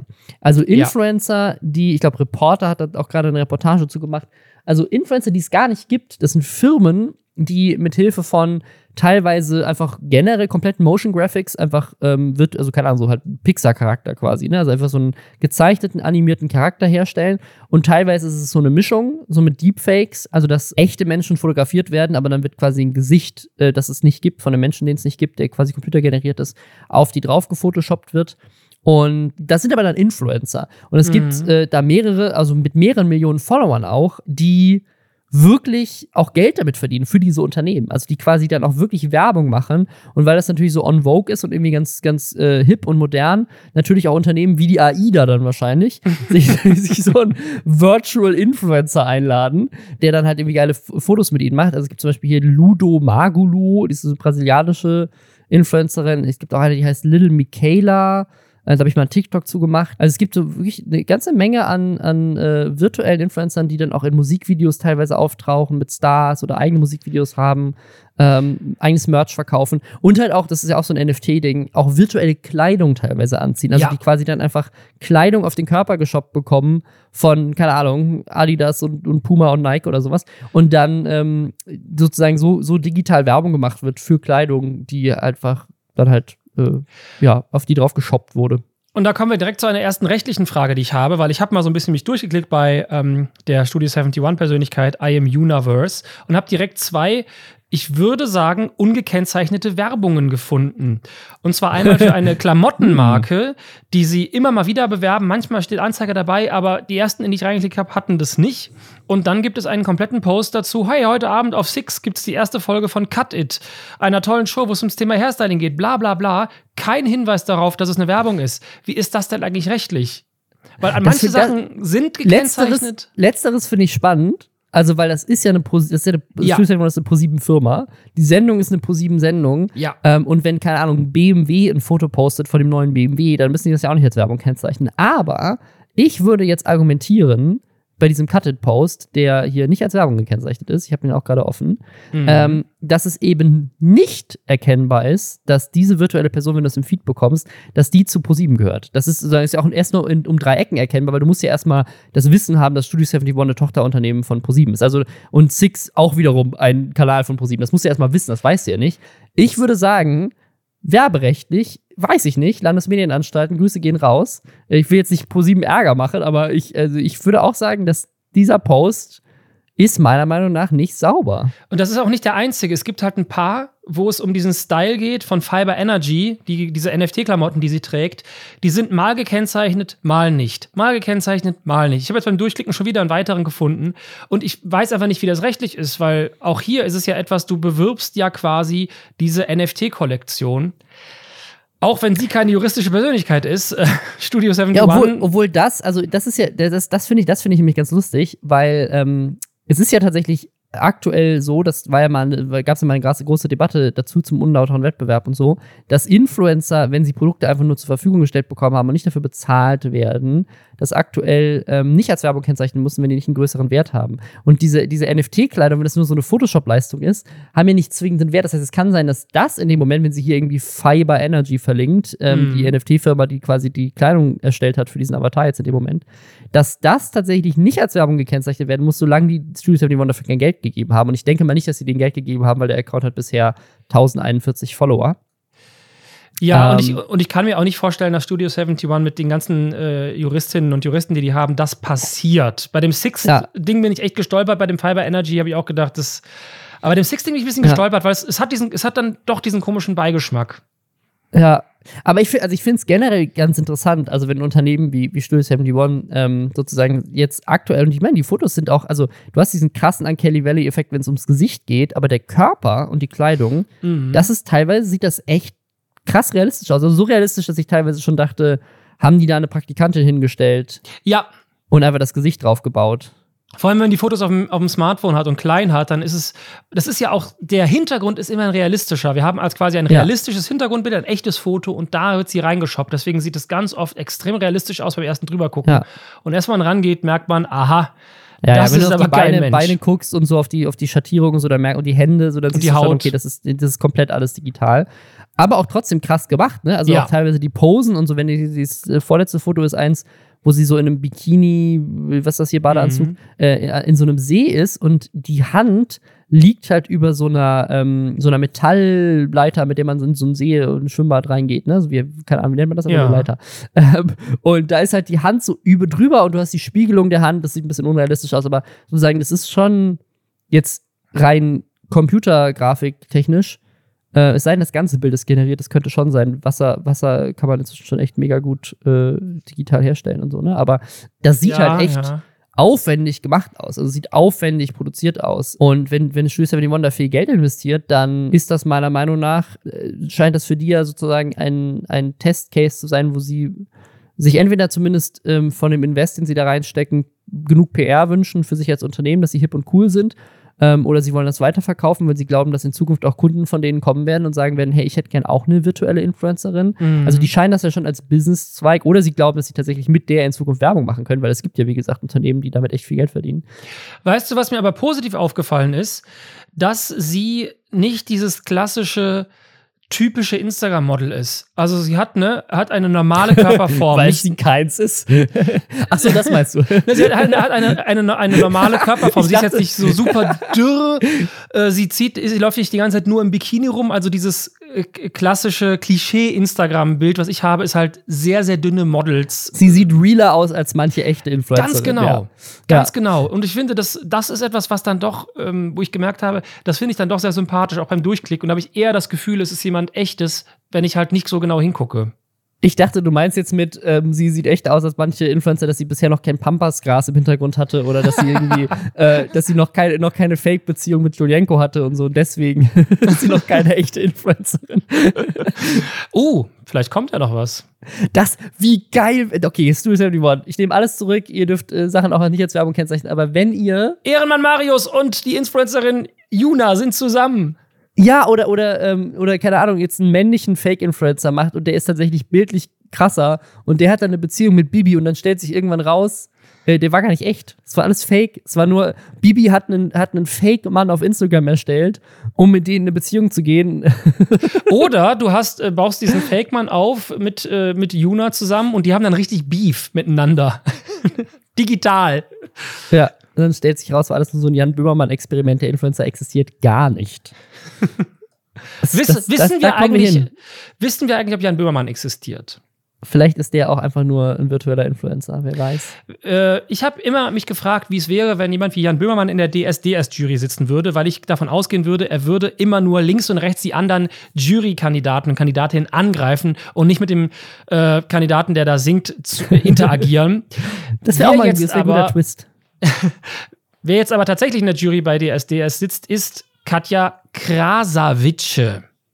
Ja, finde ich auch, äh, hat mich extrem überrascht. Also es gab ja, ähm, das haben wir, haben wir gar nicht drüber gesprochen, aber es gab so ein bisschen Beef mit Shirin David und Dieter Bohlen, weil Shirin David ähm, angeblich zurückkommen sollte. Die war ja schon mal in der, in der Jury und ähm, dann hat sie aber wohl gesagt, sie wollte das nicht, weil da schon wieder irgendwie vier weiße Menschen sitzen und sie mhm. möchte irgendwie ein bisschen mehr Diversity. Mhm. Und ähm, da gab es irgendwie Beef mit Dieter Bohlen und jetzt stellt sich raus, ja, Diversity äh, nicht so wirklich, ist halt jetzt Katja Krasowitsch. Ähm, aber ich finde das extrem faszinierend, weil wenn mir das jemand vor sechs, sieben Jahren gesagt hätte, Katja Krasowitsch ist jetzt übrigens in der DSDS-Jury, ich hätte das nicht geglaubt. Ich hätte das nicht geglaubt.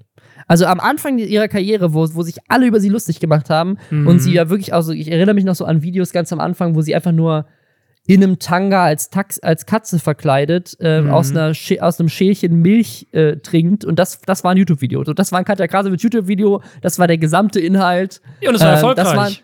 War, erfolgreich. Das waren die Anfänge von Katja Krasowitsch auf YouTube vor, keine Ahnung, was ist das, sieben, acht Jahren oder so. Und jetzt sitzt sie in der DSDS-Jury und da hat alles angefangen mit, mit, solchen Videos. Verrückt, also verrückt. Und auch bei Shirin David ja genauso. Shirin David auch eine YouTuberin, die jetzt eine krasse Rap-Karriere hingelegt hat. Und ich finde, jetzt in der DSDS-Jury zu sitzen, das ist so der letzte, und das finde ich war auch bei Shirin David der Punkt, der sie sozusagen voll hat ankommen lassen in der Musikszene. Und Shirin ja. David würde ich jetzt heute gar nicht mehr als YouTuberin bezeichnen, sondern die ist jetzt nur noch Musikerin. Mhm. Und ich glaube, bei Katja Krasowitsch könnte das jetzt auch so das Ding sein, wo Leute eben nicht mehr von Katja Krasowitsch der, äh, der YouTuberin, YouTuberin, sprechen, sondern Katja Krasowitsch die Musikerin, weil sie halt, das ist halt so das deutsche Musikformat. Und wenn du da als Jurymitglied sitzt, dann ist das, finde ich, schon auch wenn das eine Serie ist, also ich, ich finde das nicht gut. Ich habe noch nie Deutscher Suche Superstar geguckt, aber mhm. ich finde so in der Außenwahrnehmung gesellschaftlich, so ganz Deutschland, jetzt Leute außerhalb der, der Influencer-Szene, ist das schon der Punkt, wo Leute dich plötzlich dann als, ach, das ist doch die aus der Jury wahrnehmen und nicht als, ach, ach das ist irgend so eine Influencerin, habe ich noch nie ja. von gehört, weißt du? Ich glaube, das ist so der Punkt, wo es endet. So, das ist jetzt die, das ist der, die letzte Transition, die sie jetzt voll zu, äh, zur Musikerin macht. Vor zehn Jahren hatte ich auch diese Chance da möchte ich kurz mit dir drüber sprechen. da hättest Robin. du in die DSDS-Jury kommen können? Nein aber, in den, nein, aber in den DSDS. Oder du hättest auch Videos mit Tanga machen können. Das, ich hätte, das hätte ich auf jeden Fall. Das kann ich jetzt noch machen. Mich hält keiner auf. Robin, willst du mich aufhalten? nee, nee, ist okay, du darfst. Nein, ich durfte vor fast, vor fast, zehn Jahren habe ich das Angebot bekommen, Regie zu machen bei DSDS in einem der äh, Unterformate. Also nicht der Hauptshow, sondern in äh, den, den Casting-Dingern. Und zwar bin ich angefragt worden für, das hieß damals noch, Kategorie Freaks. Das heißt, ich hätte alle, oh. die wirklich besonders schräg sind, ähm, hätte ich mit inszeniert und der Job wäre gewesen, die vorher darauf vorzubereiten, zu gucken, dass man wirklich das, die unsichersten Leute rausholt, die wirklich nicht gut sind und die darauf pusht, dass sie da drin sich gleich richtig zum Affen machen. Das war das, was war der Job. Und da halt quasi Krass. Regie, Inszenierung, um halt Leute wirklich radikal maximal vorzuführen. Und ich weiß noch, dass ich zu dem Zeitpunkt finanziell richtig, richtig krasse Probleme hatte. Ich war gerade äh, ich glaube, im letzten Jahr der Filmschule und das, was die mir geboten haben, war einfach mal ein Jahresgehalt, aber im Monat. Krass. Es war richtig, Krass. richtig schwierig, dann das so zu sehen, diese Zahlen, aber es war nicht schwierig, sofort abzulehnen. Ich habe natürlich ja. trotzdem drüber, ich habe abgelehnt und dann wurde mir gesagt, schlaf bitte drüber. Und dann habe ich ähm, drüber geschlafen und habe am nächsten Tag nochmal abgelehnt. Weil das. ja, aber ich habe nochmal Nein gesagt. By the way, nochmal nein. Ja, ich meine, das war ja auch, also die Person, die mir das angeboten hat, mit der hatte ich schon öfter gearbeitet für andere Formate. Ich habe damals neben der Filmschule das Glück gehabt, dass ich schon beim Fernsehen so Sachen ausprobieren konnte und äh, in so verschiedenen Shows oder auch Casting-Situationen üben konnte. Und dann kam halt, habe ich etwas gemacht und zwar habe ich fast sechs Monate lang Casting-Shows, äh, nee, Quatsch, ich habe sechs Monate lang Kandidaten für Wer wird Millionär und sowas gecastet. Das machst, das Ach, heißt, geil. du machst mit denen so, so Testrunden und machst so, ja, so kleine Inszenierungen. Du machst mit denen quasi ein, ein Fake Wer Millionär in irgendwelchen Hotels, wo die dann hinkommen und dann äh, hast du dann irgendwie so 400 Leute am Tag und dann kommen die da rein, dann machst du den Regiejob und alle tun so, als würden sie Wer mehr machen. Es ist aber niemand da, also kein Günther Jauch, nur die. Du und warst dann, Günther Jauch in dem Szenario. Und hast genau. Und dann äh, gibst du halt nachher eine Bewertung ab als äh, Inszenator und sagst, die Person war besonders lustig, dynamisch, der wusste sehr viel und die wählen halt nachher eine gute Mischung aus, als besonders Hast du Aaron Traschke gecastet damals? Nein, habe ich nicht. Und also zumindest erinnere ich mich nicht daran. Das kann Hast ich du einen Millionär gecastet? Das, das kann ich dir nicht sagen, weil ich habe so viele Menschen immer da gehabt. Ich erinnere mich nicht an die. Äh, was ich dir aber sagen kann, ist, dass ich aufgrund meiner Arbeit da dann das Angebot bekommen habe, dass die gesagt haben, hey, wir sind so zufrieden mit deiner Arbeit, mit deiner Auswahl immer. Willst du nicht hier DSDS machen? Und dann habe ich das abgelehnt und dann habe ich nach mehreren Jahren, die ich für die gearbeitet habe, nie wieder einen Job bekommen. Ach krass. Ist das einfach dann vorbei. Mit meiner Ablehnung von dem DSDS Freaks Ding, auch das mit der Begründung, ja, war es vorbei. Ey, krass. Ach krass, das ist ja, also das ist tatsächlich meine größte Angst immer, wenn ich Sachen ablehne. Ich habe ein riesen Problem damit, Nein zu sagen. Also wenn ich so an, Anfragen bekomme, auch als Influencer. Ne? Also klar, wenn es solche Sachen sind wie, äh, jetzt kam wieder eine Anfrage für ein Unternehmen, mit dem ich auf jeden Fall nicht zusammenarbeiten möchte, das ist dann leicht, ne? Also genauso wie du, wie du, wie du meintest, so, hey, so, ähm, ne, das ist, da muss man da nicht nochmal drüber schlafen, das ist dann klar, mit denen möchte ich nichts zu tun haben. Aber ich habe, das ist, das ist so meine größte Angst, ist, dass ich halt Leuten sage, so, hey, ich kann nicht oder ich möchte nicht mhm. oder ich, ich ist einfach keine Zeit dafür, wie soll ich das noch unterbringen? Keine Ahnung. Ähm, und dass die sich dann nie wieder melden, weil sie sich irgendwie abgelehnt fühlen. Ja, da kann ich zwei Sachen zu sagen, weil ich das sehr, sehr nachvollziehen kann. Einmal, ich glaube, dass Menschen, die nachdem du ablehnst, auch mit der Begründung, ich habe gesagt, das möchte ich nicht, das finde ich ein bisschen entwürdigend, das ist nicht ganz so mein Ding, wenn danach dich jemand nicht mehr anruft, war das sowieso jemand, mit dem man nicht, generell nicht arbeiten sollte. Ja, das ja, sind okay, schlechte ja. Menschen. Also wenn du sagst, es ist in Ordnung, Leute auf die Art und Weise fortzuführen und dann sagt jemand, ich möchte das nicht machen und dann willst du mit dem nicht mehr arbeiten, bist du ein Arschloch. Wenn du sagst, hey, respektiere ich, du machst weiter den anderen Job, den du seit zwei Jahren hier machst, der super läuft, oder den davor, den du gemacht hast. Nein, du bist ab jetzt raus für immer. Tschüss. Das Krass, andere kann ich ja. auch nachvollziehen mit den Marken. Das habe ich auch immer mal wieder, vor allem wenn es Marken sind, die ich eigentlich mag, aber es passt gerade nicht. Ja, ich genau. habe aber mhm. vor allem in diesem Jahr die Erfahrung gemacht, ich habe extrem viel abgesagt dass das überhaupt nicht schadet, sondern immer wenn ich was abgesagt habe, wo ich mir nicht so ganz sicher war, ob ich es noch schaffe oder es zu viel war, hat sich später was Besseres ergeben oder die sind wieder auf mich zugekommen nach zwölf ja, Monaten. Ja. Und die Leute, die danach sich nicht mehr gemeldet haben, sind auch immer Marken und Firmen oder Umstände, wo ich sage, ich bin froh, dass die das nicht gemacht haben, weil ich möchte mit dieser Art von Produkt, Mensch und Verhalten nichts das, zu tun das haben. Das sowieso, das habe ich, hab ich noch nie bereut. Also, ich glaube, Aida, du säuberst anfragt, aus. Ich sag ab. ich glaube, du säuberst so automatisch aus, weil wenn die wirklich Bock haben, mit dir zu arbeiten, dann und du sagst, hey, ich bin bis nächstes Jahr März voll. Dann schreiben mhm. die sich in den Kalender, März 2023 Rob Bubble erneut kontaktieren. Ja, mal gucken. Vielleicht machen sie das ja. Ähm, vielleicht äh, kommt ihr auch nächste Woche wieder und äh, klickt wieder drauf auf den Podcast. Dann vielleicht wieder mit Lisa. Wünsche dir alle gute Besserung. Ja, Danke, dass Besserung. du nochmal eingesprungen bist, Josef. Super äh, gerne. Sehr gefreut. Und ja, alles, alles Gute. Bis zum nächsten Mal. Und ähm, wir hören uns nächsten Samstag wieder. Und wir lesen uns im Lester-Schwestern Reddit. da bist du auch mega aktiv in letzter Zeit, finde ich auch sehr gut. Lieb Ja, cool. Ansonsten äh, geht ihr auf, äh, auf The Changeman oder Josef. Wie hast du den wieder umbenannt zurück? Josef The Changeman, Josef The Changeman heißt mein Hauptkanal und mein äh, ja. Filmemacher-Kanal ist The Changeman Fun. Da reagiere ich zum Beispiel auf. Da habe ich gerade ein ganz tolles Interview mit Sean Bu hochgeladen. Ich habe ihn eine Stunde oh, interviewen geil. dürfen zu den aktuellen Julian Bam-Videos. Super toller Typ, tolles Interview. Klickt mal rein und bis nächsten Samstag. Tschüss. Ciao.